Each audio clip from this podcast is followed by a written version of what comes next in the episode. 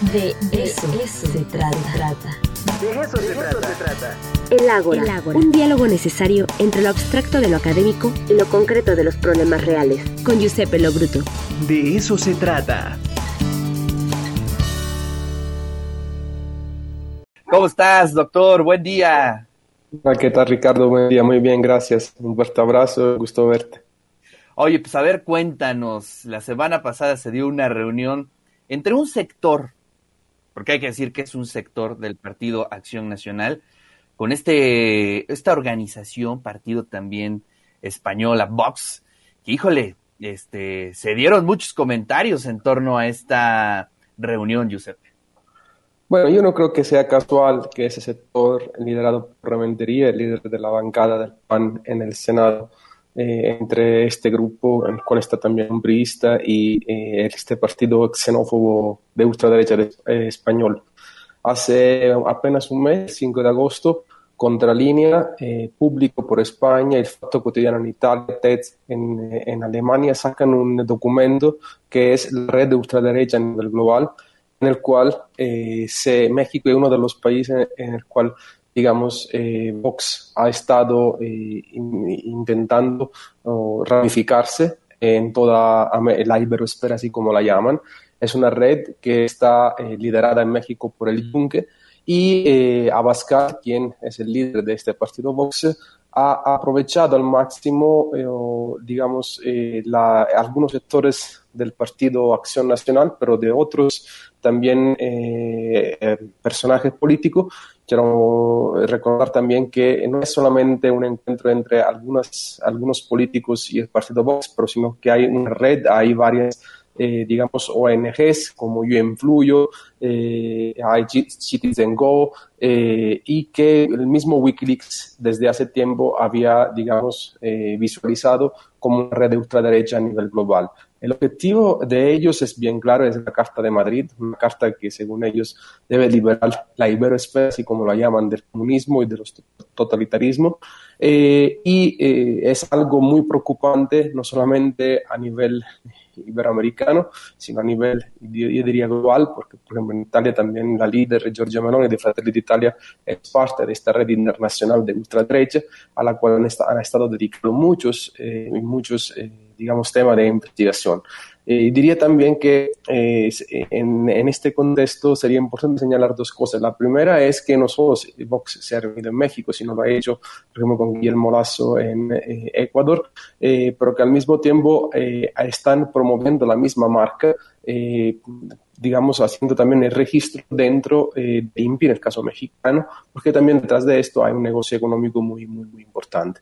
Eh, comento todo esto, Ricardo, porque no es solamente, me parece raro el deslinde que hace el PAN, porque bueno, ya ustedes pueden, eh, tú eres un aficionado de los libros, hay un texto muy interesante de hace unos años de Rafael Baraja Durán, Las raíces nazis del PAN. Entonces, esto va mucho más allá de un simple encuentro entre un grupo de eh, digamos, eh, políticos con Vox. Solamente como para terminar este primer punto, acordarse que el secretario de Gobernación del entonces presidente Fox, Abascal, él eh, fue uno de los líderes y su hija, una de las líderes de estas redes de ultraderecha que están presentes en México y, que fomentan cierto tipo de actividad de ultraderecha, discriminatoria, xenófoba. Y bueno, hay que tenerle mucha atención y bueno, vamos a seguir, eh, vamos a seguir charlando porque hay muchos elementos, hay declaración del presidente, eh, declaraciones también de otros eh, actores a nivel internacional que llaman mucho la atención sobre lo que Vox quiere hacer en, lo que ellos definen la iberoesfera, que es otro concepto que me llama mucho la atención. Claro. Mira, pues fíjate, hoy este, sale una nota interesante en el Reforma, no sé si ya la viste, donde dice cesa bancada a promotor de Vox o sea, tuvo consecuencias, tuvo consecuencias al interior del Partido de Acción Nacional, ¿no? Así es, Cristian Camacho, el que prácticamente a quien te refieres, eh, lo llaman el Facho Camacho, de su apodo, de hecho. Bueno, estoy un poco entrado de ello porque, como tú bien sabes, acabamos de sacar en, la revista Bajo el Volcán del Posgrado en Sociología un monográfico en torno a la ultraderecha en América Latina y bueno, hemos estado investigando y él es el que fue cesado, eh, acusado de haber eh, promovido este encuentro. Eh, ahí habría que investigar más por qué fue cesado, qué está pasando dentro de Acción Nacional. Acordémonos que está dentro de una fase de elección de sus propios órganos internos. Creo que Marco Cortés va por, por la reelección del mismo partido. Entonces hay grupos que están contendiendo y está el Yunque, que es la ala más de, extrema derecha, frente a la parte más digamos, eh, eh, neoliberal dentro del partido. Entonces, eh, er, de hecho, el Facho Camacho acaba de hacer en Twitter unas declaraciones, casi casi poniéndose como el salvador de la patria, y, hace, dice algo, una declaración que a mí me llama mucho la atención. Si Abascal estuviera aquí un año, encendería las alarmas para Morena, porque pudiese encontrar un candidato para la elección de 2024 lo cual me llama mucho la atención. Sí, de manera textual dice, si Santiago Abascal viniera a México un año completo a mover realmente la agenda de Vox, en menos de un año incendia las alarmas de Morena y se posiciona como, el como candidato presidencial natural, escribió Cristian Camacho en su cuenta de Twitter. Interesante, dice acá, el cese fulminante de Camacho es consecuencia de una orden tajante del Comité Ejecutivo Nacional del PAN, encabezado ahora por el ex senador Héctor Larios, en acuerdo con Santiago Krill, presidente de la Comisión Política. O sea que está fuerte el, el jaloneo al interior del PAN, ¿no? Claro, esto refleja dos cosas, como te decía al principio. Primero, eh, que no es algo nuevo, sino que hay una red en la cual el PAN ha participado, el ala más duro del PAN, el Jung, ha participado con exponentes muy importantes, no, desde ahora, sino desde hace como muchísimos años. Y en segundo lugar, refleja la lucha interna al interior de Acción Nacional para cuotas de poder y, porque imagínate, quién va a reelegirse eh, o a elegirse en esta contienda, va a tener la posibilidad de ser candidato a, en 2024 en ese partido. Y, y eso lo que refleja es eh, que el PAN efectivamente desde siempre, eh, desde los 30 cuando se crea, también ha sido eh, su visión. Eh, ha habido siempre una parte que coquetea mucho con los nazis. En ese entonces, eh, en contra del presidente Lázaro Cárdenas, por ejemplo, hay un análisis muy interesante en el libro del, que, además salió en la jornada, igual lo estaban vendiendo. Y, y, a lo largo de los años ha tenido oh, personajes interesantes eh, desde el punto de vista político que han tenido afinidades con la, ultra, con la ultraderecha. Entonces yo diría que esto que está pasando es muy grave porque, eh, digamos, independientemente de las posturas políticas, eh, del debate genuino que se ha de generar en cualquier país democrático, creo que, bueno, llegar a, a posiciones de extrema derecha dentro de un partido es muy grave porque esto puede también afectar parte de, eh, no solo del mismo partido del, electorado, pero eh, digamos, eh, en, otras partes de América Latina hay otros personajes que han emergido a partir de crisis económicas y sociales que viven los países. Hay que estar muy atentos y sobre todo porque este Abascal va en serio y en España que ha, causado no, pocos problemas de, índole político-social y ya Vox va, va, a la baja en España, afortunadamente. Eh, de hecho, en España robó votos al Partido Popular, robó votos a los mismos ciudadanos que otro partido de centro derecha. Eh, pero la red es, muy fuerte. Está eh, en Francia, en Italia, en México, en Ecuador, en Brasil. Digamos, esto es algo muy, muy interesante que, que hace ver cómo a partir de ONGs, de asociaciones civiles, también se mueven la ultraderecha y en el caso de México me llama la atención, hace un mes um, eh, criticaban, eh, la, bueno, exaltaban la caída de, Tenochtitlán, el mismo Abascal, eh, diciendo que los españoles habían puesto fin a un imperio sanguinario de los aztecas y que ahí habían traído la civilización. Imagínate en el siglo XXI este tipo de declaraciones por parte de este personaje político. Así es, eso es, digamos, lo que ha pasado y las consecuencias un poco.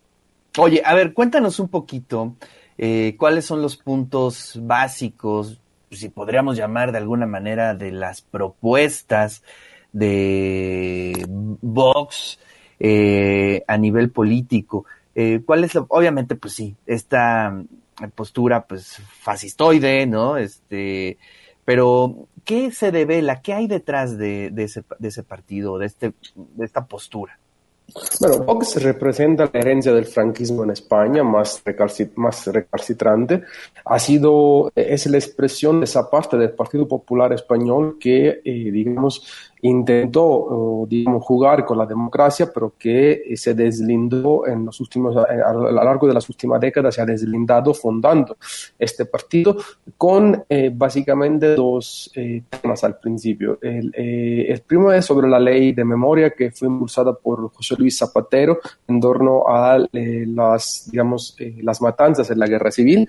Y la segunda, ahí está todo el tema sobre el juez Garzón. No sé si, bueno, en otro día podemos hablar eh, sobre este tema, sobre la ley de memoria, sobre el juez Garzón, eh, uno de los jueces más importantes que ha tenido España, que tuvo que irse.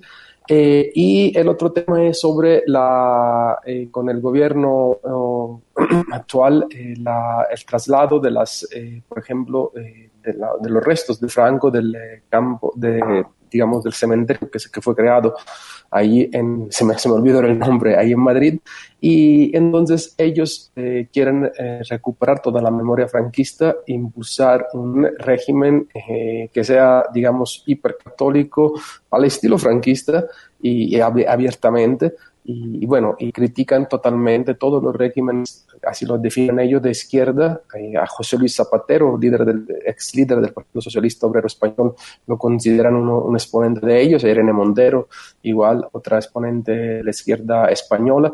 Y ha, ha tenido en una fase de crisis de, la, de, los partidos políticos, igual en España que en Europa, eh, bastante, eh, digamos, aceptación por parte de los jóvenes, sobre todo, y de algunos sectores de la sociedad eh, tuvo en las, hace dos años ciertos números de votos bastante importantes en las 13 eh, regiones españolas, eh, con una presencia importante igual en el Parlamento español. Sin embargo, ha ido un poco a la baja porque, bueno, la reconfiguración misma de los partidos políticos españoles ha hecho que, digamos, un poco lo han tenido controlado. Pero no es, una, no es una, una cuestión solamente de España.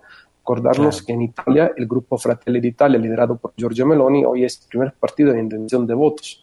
Y si a eso le sumamos la Lega de Salvini, eh, digamos, si hubiera elecciones en Italia, en este momento la extrema derecha podría gobernar eh, tranquilamente. Y han tejido, han sabido tejer una red con eh, Kaczynski en Polonia, Orbán en, Hungría, con la nieta de Le Pen, en este momento se me escapa el nombre, Malenchen, si no mal me acuerdo, en, en Francia, con otros partidos de extrema derecha en Austria, en Alemania, y claro, Vox tiene la posibilidad de tener esta conexión luego con todo lo que es Iberoamérica eh, a través de esta red de eh, asociaciones civiles eh, que no existen, vuelvo a decir, desde ahora, sino que llevan años, años con financiamientos muy fuertes por parte de la iglesia, de empresarios. Y bueno, y la idea principal es la lucha en contra del comunismo, la lucha en, la defensa, según ellos, de la libertad privada y eh, la eh, purificación de la iberesfera de todos estos cánceres que existen dentro de la me da escosor purificación, ¿no? Eso es algo tremendo. Pero bueno, oye, pues vamos a estar atentos, ¿eh? Porque estas oleadas, ¿no? De la historia que vemos, pues llámale siglo XIX, este, XX, este, siempre están presentes, ¿no? Y es bien interesante compararlas, analizarlas en su presente también y bueno, pues este, con personas como tú, académicos como tú, se vuelve eh, un análisis muy rico para echar un cafecito, ¿no? Y analizar todo lo que está sucediendo. Giuseppe, te agradezco muchísimo, te mando un fuerte abrazo y nos saludamos la siguiente semana.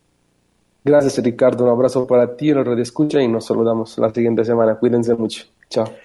Pues buen análisis del doctor Giuseppe Lobruto en torno a este encuentro que se dio entre eh, Vox y el partido Acción Nacional. Bueno, pues está interesante, ya le, le pidieron su renuncia a este político que sirvió de enlace y bueno, pues está discutiendo, se sigue hablando del tema.